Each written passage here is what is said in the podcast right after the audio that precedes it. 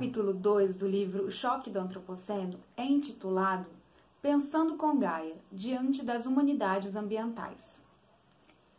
Os autores iniciam esse capítulo apontando que o Antropoceno é um evento que representa uma bifurcação na história da Terra e, e na vida dos seres humanos, o que mudou as nossas representações de mundo.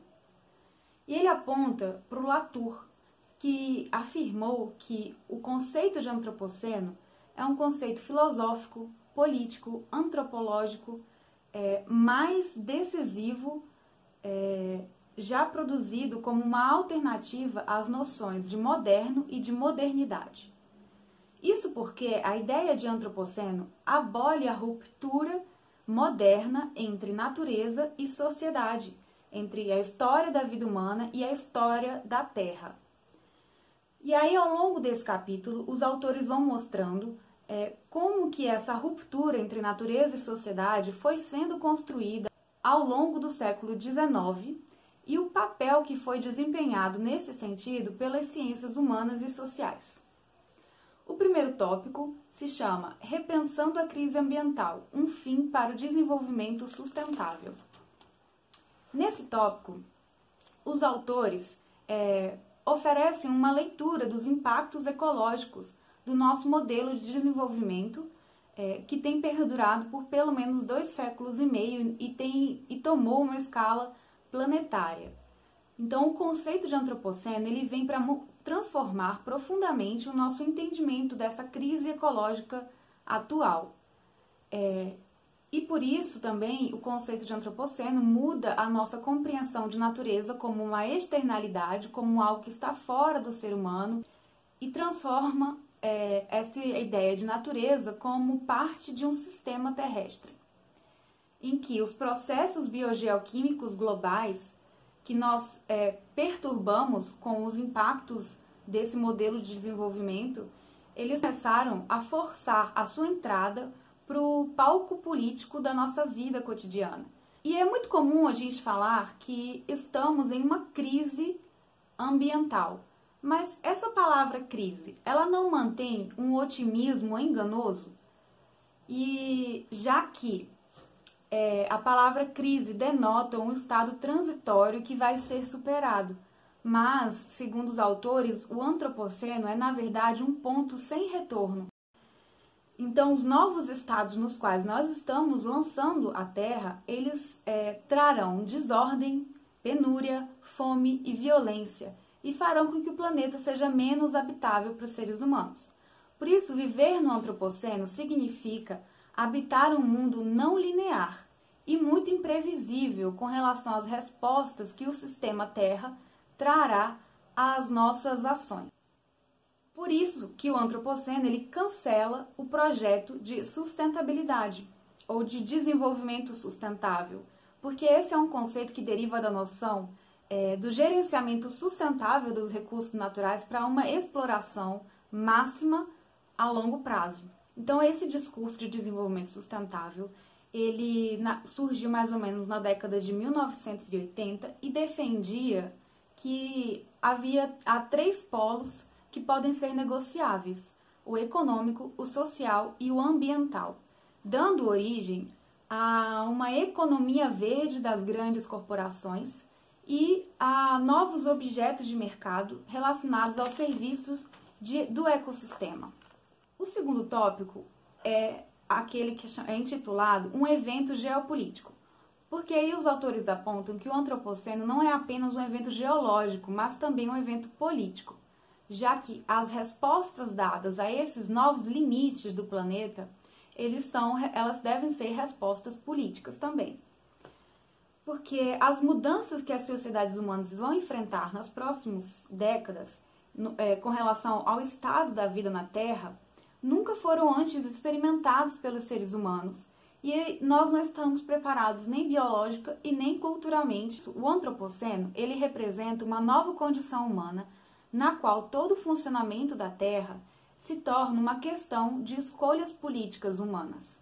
Então, o antropoceno ele não é um momento pacífico e infrapolítico no qual o problema central é a reconciliação dos seres humanos com a natureza Na verdade, o antropoceno seria político para os autores, porque demanda uma arbitragem entre os vários conflitos humanos que forçam é, o planeta.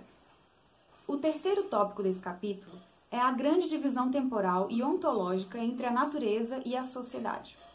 Os autores apontam que, por muito tempo, a história humana e a história da Terra estiveram intimamente ligadas, principalmente no século XVIII. Mas, a partir do século XIX, elas foram sendo pouco a pouco separadas, é, principalmente à medida que a pré-história, né, o tempo de vida da Terra, foi se tornando mais longo com os estudos de geologia.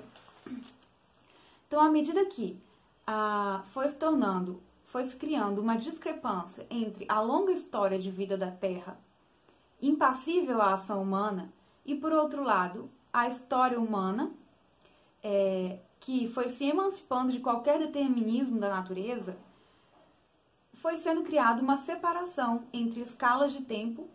Então, as ciências naturais elas foram removendo da vida e da terra a sua sensibilidade à ação humana. E por outro lado, as ciências humanas e sociais foram declarando a sua autonomia com relação aos fenômenos da natureza.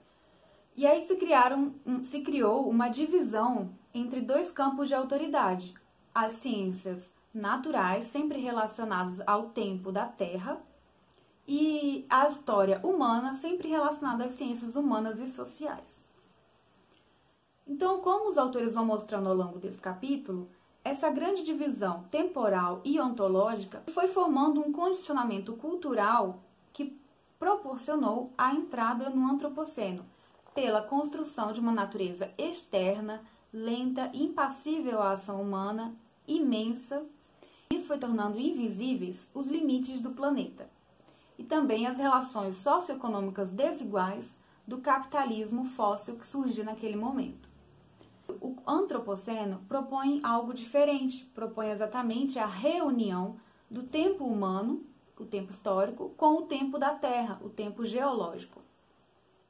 E também a união entre a agência humana e a agência não humana, desmentindo essa grande separação entre natureza e sociedade. Porque no antropoceno seria impossível esconder o fato de que as relações sociais elas estão cheias de processos biofísicos. E por outro lado, os fluxos de matéria e energia da Terra, eles são polarizados pelas atividades humanas socialmente estruturadas. Mas como podemos conceber, então, conjuntamente uma sociedade estruturada pelo natural e uma natureza socialmente estruturada?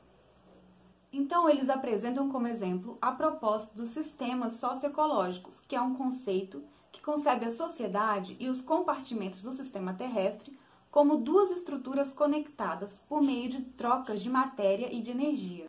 Mas os autores eles criticam essa proposta dizendo que, por mais que estejam representados conexões e fluxos de matéria e de energia, ainda se mantém a ideia de que natureza e sociedade são, seriam dois compartimentos separados.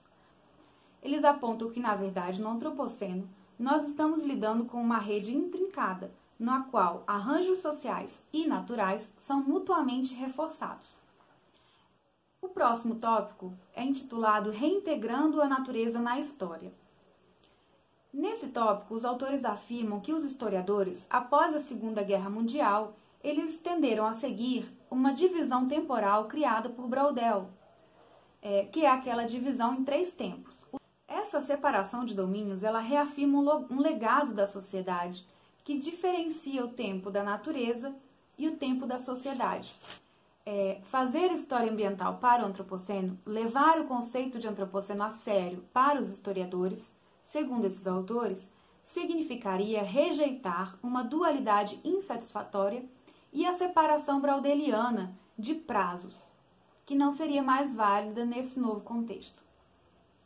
Por fim, os últimos dois tópicos seriam redescobrindo a liberdade e redescobrindo, repensando a democracia. O antropoceno ele desafia a definição moderna de liberdade, que por muito tempo foi concebida como em oposição à natureza, uma liberdade do, de acordo com o pensamento liberal, para o qual a liberdade significaria o poder, a possibilidade de escolher entre o que consumir, o que produzir, o que trocar e até mesmo o que desperdiçar.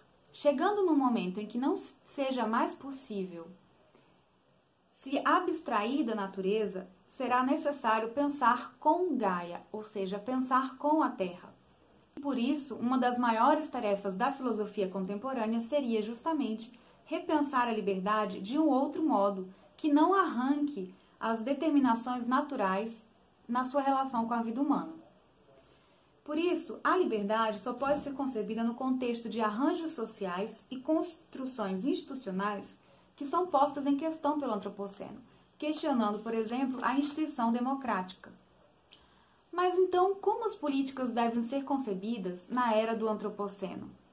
Então, aqui os autores trazem a proposta do Bruno Latour, para o qual é necessário ecologizar ao invés de modernizar. Então, ao invés de manter o um modelo de representações de mundo que separa natureza e sociedade, seria necessário conseguir é, aliar política, natureza e sociedade no mesmo debate. É, fe seria feito criando-se um parlamento das coisas, um mundo em comum, em que uma multidão de, em que haveria uma multidão de seres, nenhum deles sendo mero objeto ou meio para os outros